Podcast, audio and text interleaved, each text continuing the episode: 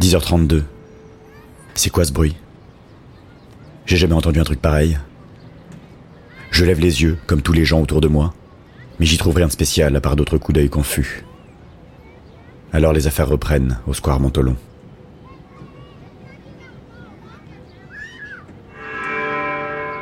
« 10h43.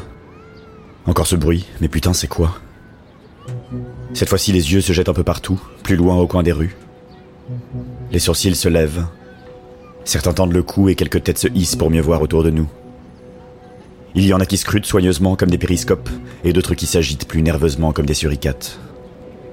Les regards se croisent à nouveau, quelques airs inquiets et d'autres qui rassurent d'un imperceptible hochement de tête comme pour dire que ce n'est rien, et puis un ou deux qui n'en ont rien à foutre. Après tout des bruits, il y en a plein la ville. Mais il faut dire que depuis quelque temps, on leur fait plus trop confiance.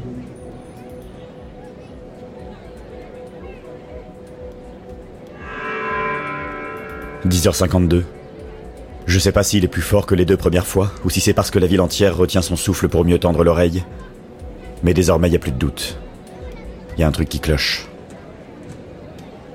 Ceux qui n'y étaient pas déjà se ruent sur leur téléphone, en quête d'un bout d'information.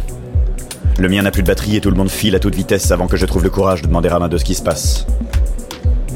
On remballe les poussettes, on ferme les bouquins, on se tire en oubliant son écharpe. Il reste que moi et deux pauvres bougres, il y en a un qui ronfle et l'autre qui se marre. Les oiseaux aussi se sont enfuis, et d'ailleurs maintenant que j'y pense, je crois que je les ai même pas vus aujourd'hui.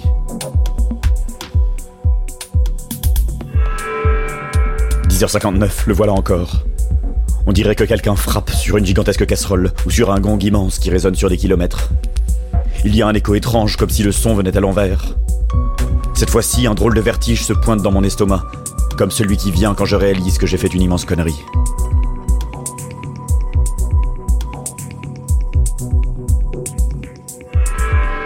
« 11h05. Il vient de plus en plus vite, et de plus en plus seul car la ville se tait maintenant. Elle se tait comme je l'ai jamais entendu se taire. Je m'attends à tout instant à des bruits sirènes, à des explosions, à des hurlements, mais y a rien. Y a que ce son, et la sensation que la gravité s'affole. J'ai l'impression de peser une tonne, et je crève de chaud.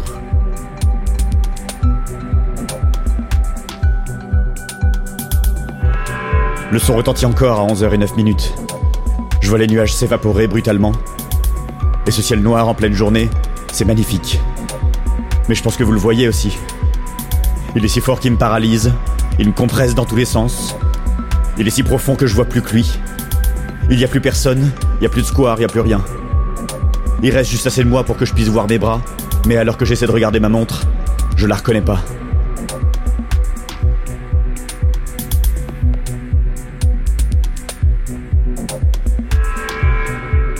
Crois savoir quelle heure il est, mais j'ai du mal à m'y faire. Les ténèbres s'écroulent partout autour et pourtant je vois. Je vois tous ces points brillants qui filent vers moi. Ces étoiles brûlantes qui foncent tout au même endroit. Cet espace qui se renferme sur lui-même en pulvérisant tout ce qu'il contient.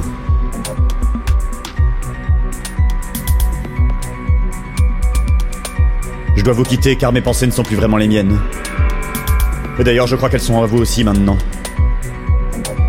En tout cas encore pour quelques instants.